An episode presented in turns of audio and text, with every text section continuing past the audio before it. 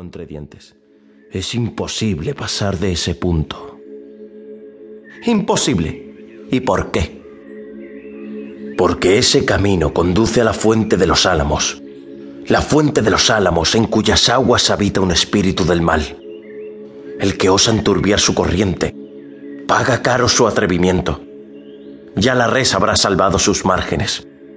¿Cómo la salvaréis vos sin atraer sobre vuestra cabeza alguna calamidad horrible? Los cazadores somos reyes del Moncayo, pero reyes que pagan un tributo. Pieza que se refugia en esa fuente misteriosa. Pieza perdida. Pieza perdida. Primero perderé yo el señorío de mis padres, y primero perderé el ánima en manos de Satanás, que permitir que se me escape ese ciervo, el único que ha herido mi venablo, la primicia de mis excursiones de cazador. Hmm. Lo ves, lo ves. Aún se distingue intervalos desde aquí. Las piernas le faltan, su carrera se acorta.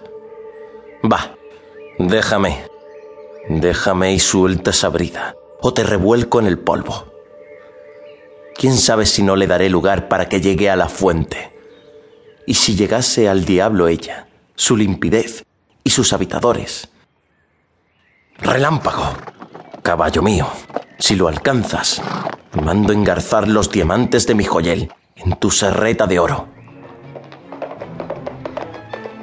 Caballo y jinete partieron como un huracán. Íñigo los siguió con la vista hasta que se perdieron en la maleza. Después volvió los ojos alrededor suyo y todos como él permanecían inmóviles. Entonces el montero exclamó, Señores, vosotros lo habéis visto. Me he expuesto a morir entre los pies de su caballo por detenerle. Yo he cumplido con mi deber. Con el diablo no sirven valentías. Hasta aquí llega el montero con su ballesta.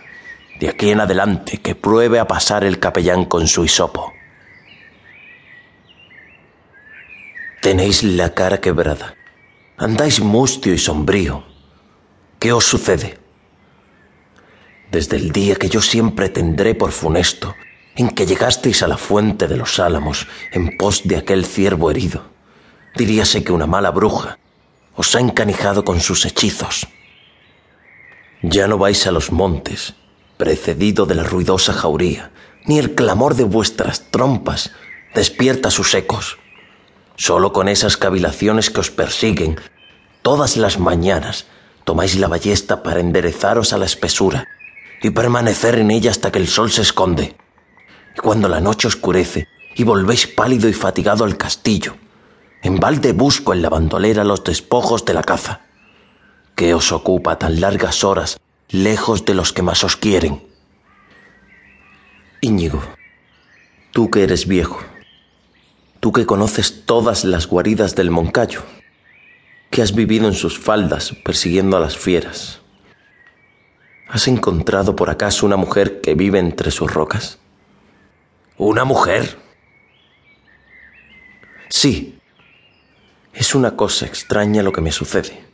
Muy extraña. Creí poder guardar ese secreto eternamente.